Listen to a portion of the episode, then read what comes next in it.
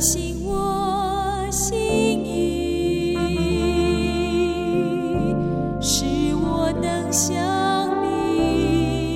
神啊，你的意念向我何等宝贵，其数何等众多。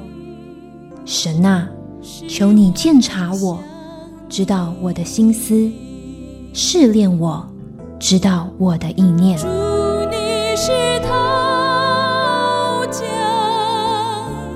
欢迎收听由徐坤静牧师为您主持的《清醒的心》。我所造，我是我的恳求。亲爱的弟兄姊妹，大家平安。清醒的心，祝福您清醒一天，清醒一生。三十分钟，一同读经，明白圣经，活出圣经。上帝在教导我们生命的功课，花了多少的时间呢？很多的时候，我们生命中的软弱，神用极大的忍耐、耐心来教导我们，提醒我们悔改。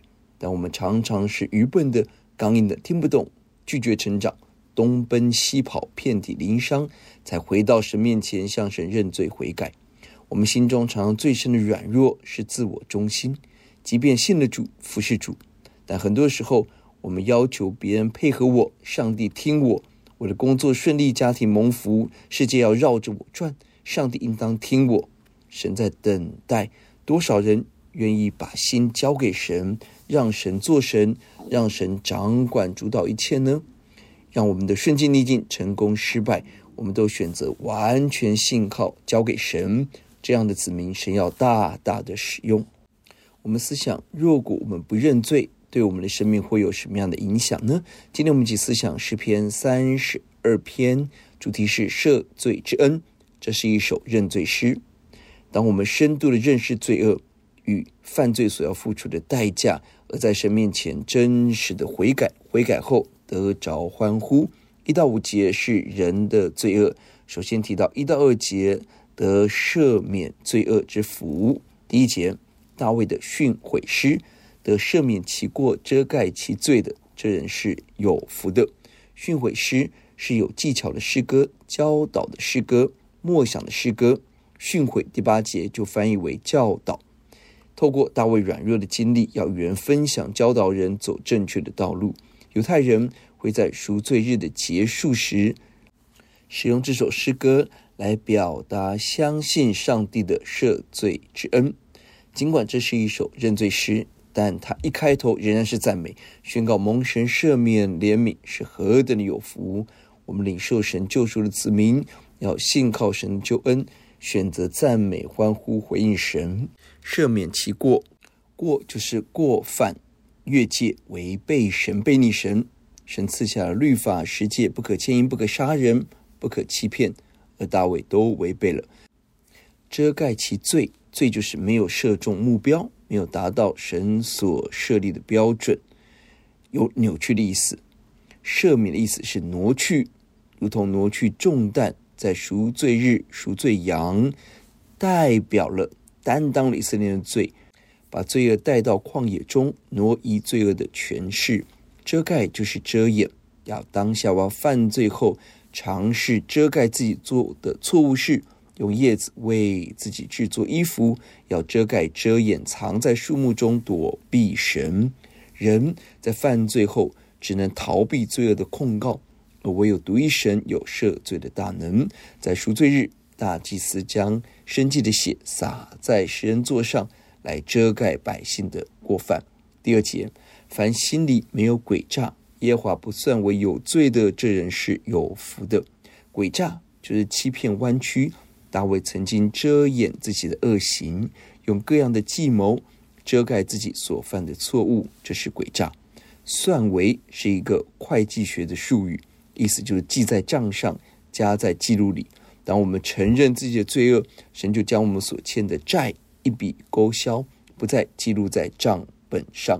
歌罗西就二章十四节提到，涂抹了在律法上所写攻击我们、有碍于我们的字句，把它撤去，钉在十字架上。因着十架，让我们生命的软弱罪恶被神涂抹。罗马书四章七到八节就引用了这两节的经文来证明，我们得神的赦罪，不是靠律法，不靠自己，完全依靠神的怜悯、神的救恩。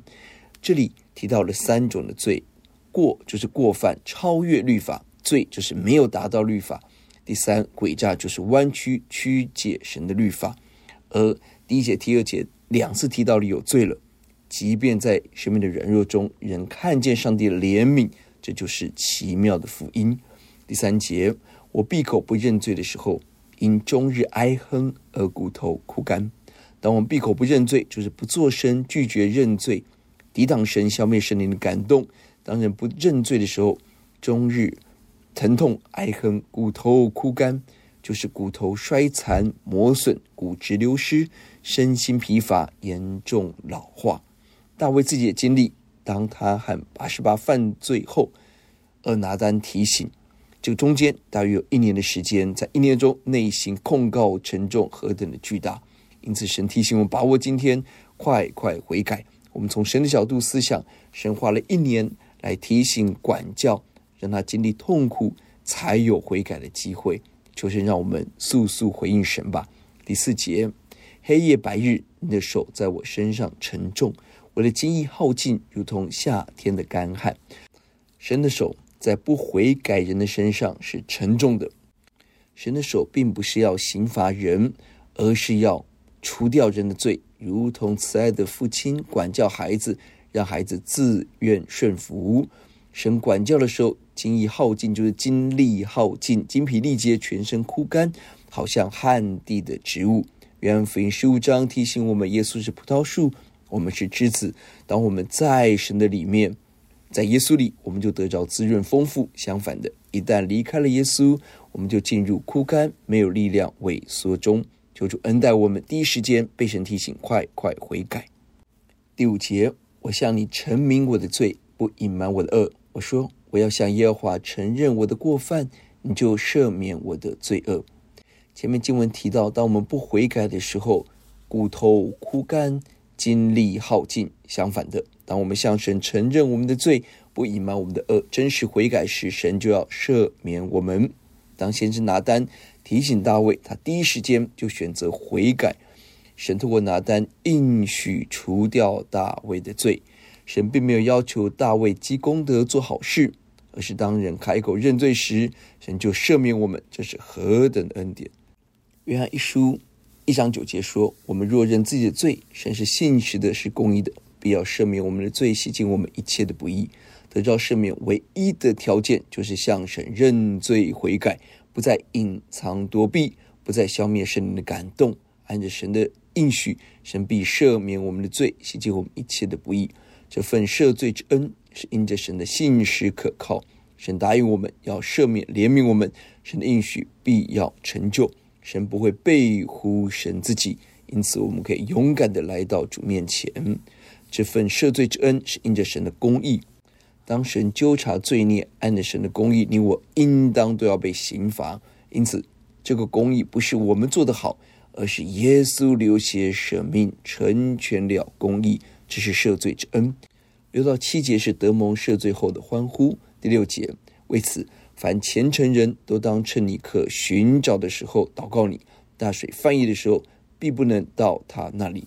神乐意饶恕我们，怜悯我们，因此这里呼唤每一个虔诚的人，就是敬虔人，坚贞忠心跟随神的人，心神眼中正视向神忠诚的人，听见神的呼唤，应当大力起来向神祷告。当趁着可寻找的时候，吕振中译本翻译为窘迫的时候。艰难的日子，一方面我们在困难危机时要把握机会来到主前；二方面更让我们看到现在就是寻求神的时候。神给每一个人悔改的机会，而这个机会是有限的。出埃及记提到法老选择不断刚硬到个程度，就不再有机会悔改，神就使他刚硬。罗马书第一章提到神任凭人犯罪。就是当人抵挡神到一个程度，神收回怜悯，人走向死亡。神的救赎大恩为每一个人预备。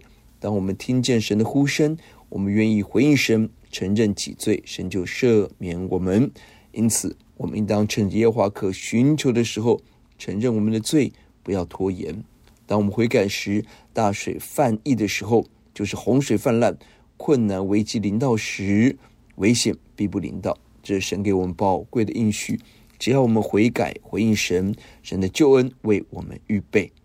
上帝要赦免大卫，但不代表大卫不需要为这所犯的罪付出代价。他杀了乌利亚，结果赔上他四个儿子。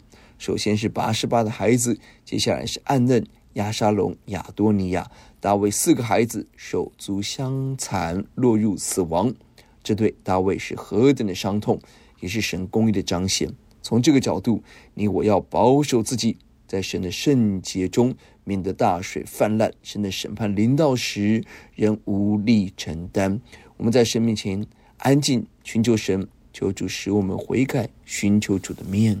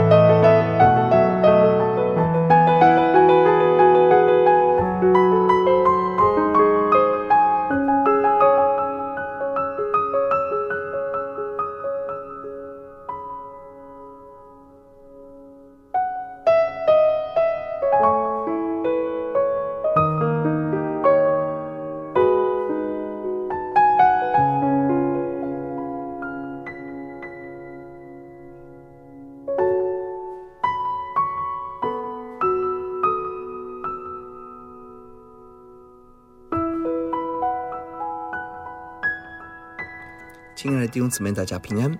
我们继续思想诗篇第三十二篇，这篇主题是赦罪之恩。前面经文提到大卫软弱犯罪，他承受犯罪所带来的痛苦眼泪，而在神的提醒后，他向神认罪悔改，神赦免他的过犯，遮盖他的罪恶，神不算为有罪，他经历赦罪之恩。第七节，你是我藏身之处，你必保佑我脱离苦难。以得救乐歌四面环绕我。当我们愿认罪悔改的时候，耶稣不止赦免我们，更要用丰富的祝福大大来怜悯我们。这里神应许我们，神是我们藏身处，能够躲避大水泛滥、敌人攻击、罪恶控告。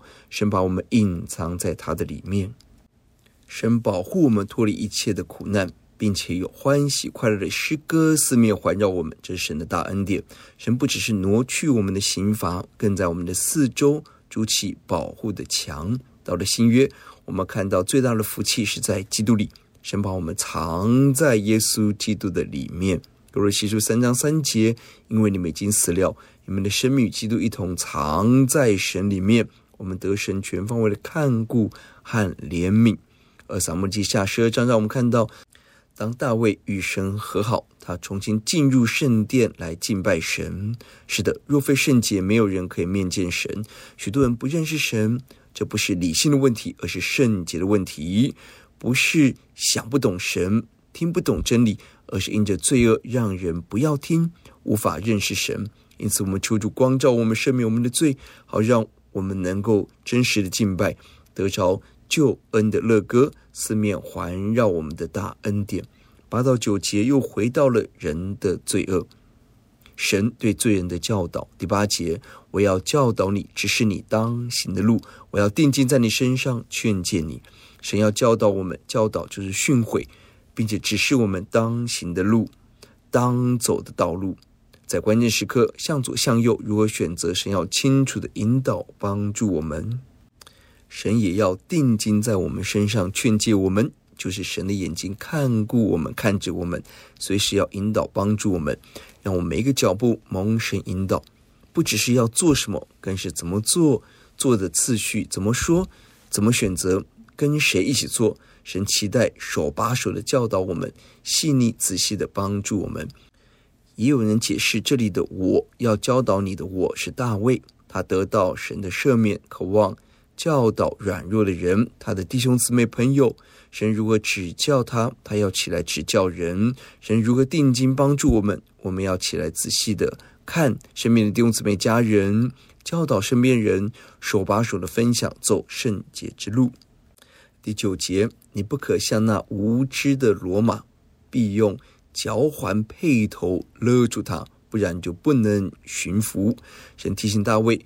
不要像那无知的罗马，驯服的方式只能够用脚环配同，用外面的蛮力来控制。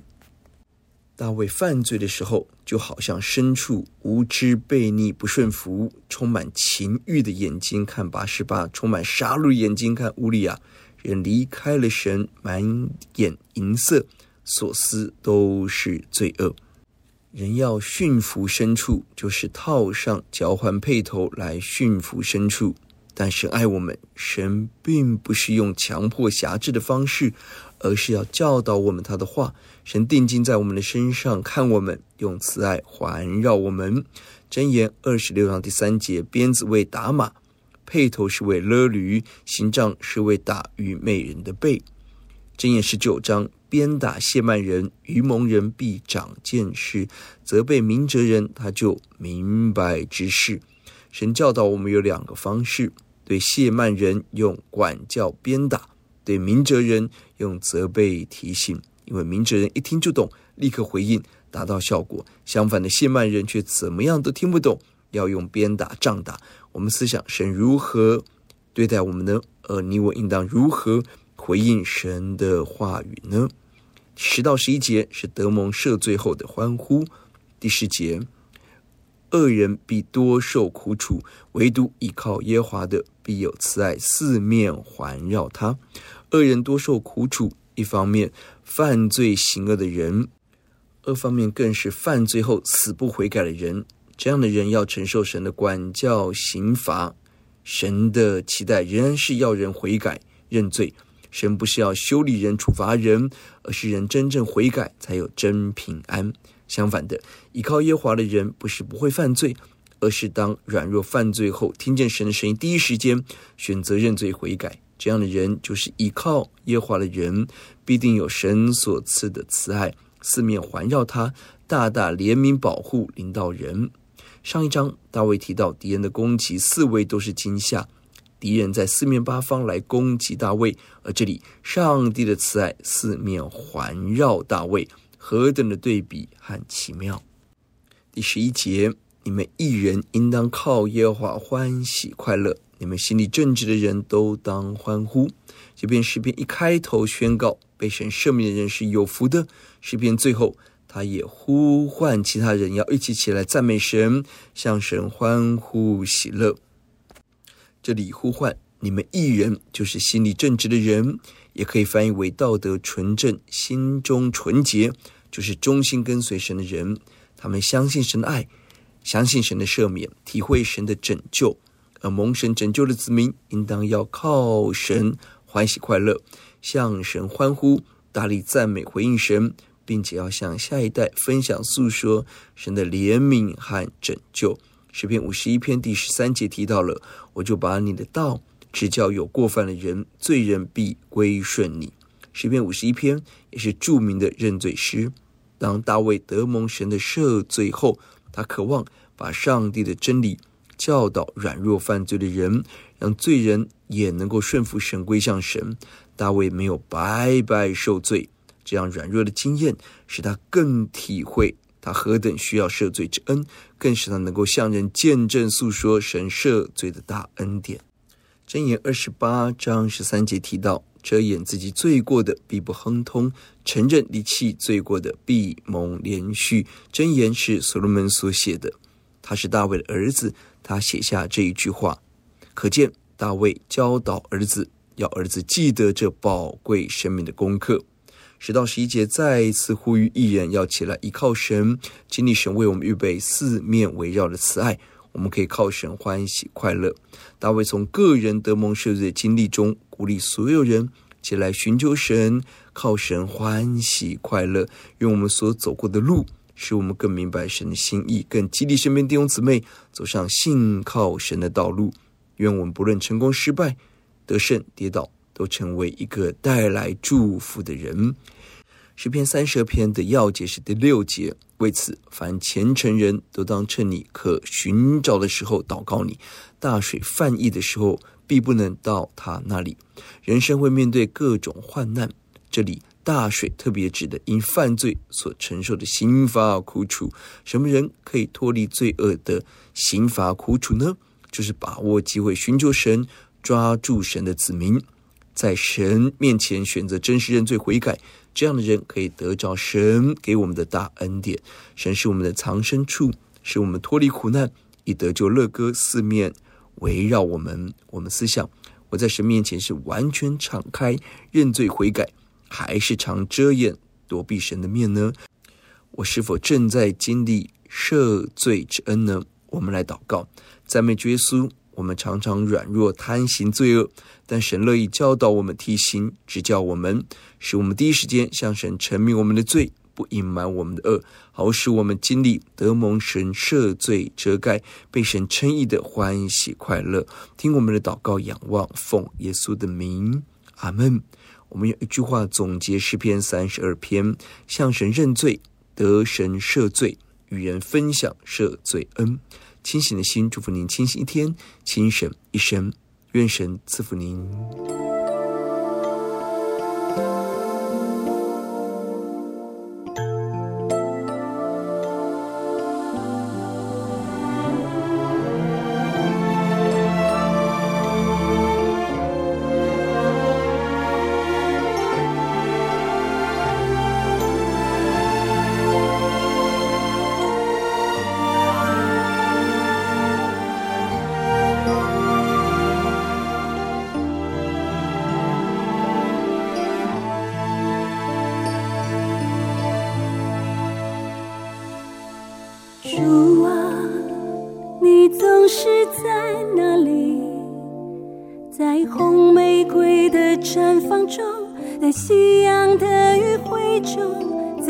孩子纯真的笑眼中，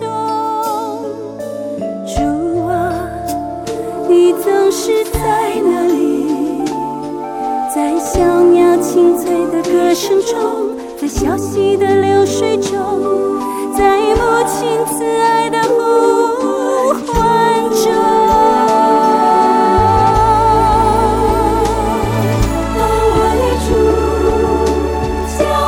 细细观看慢慢聆听我就知道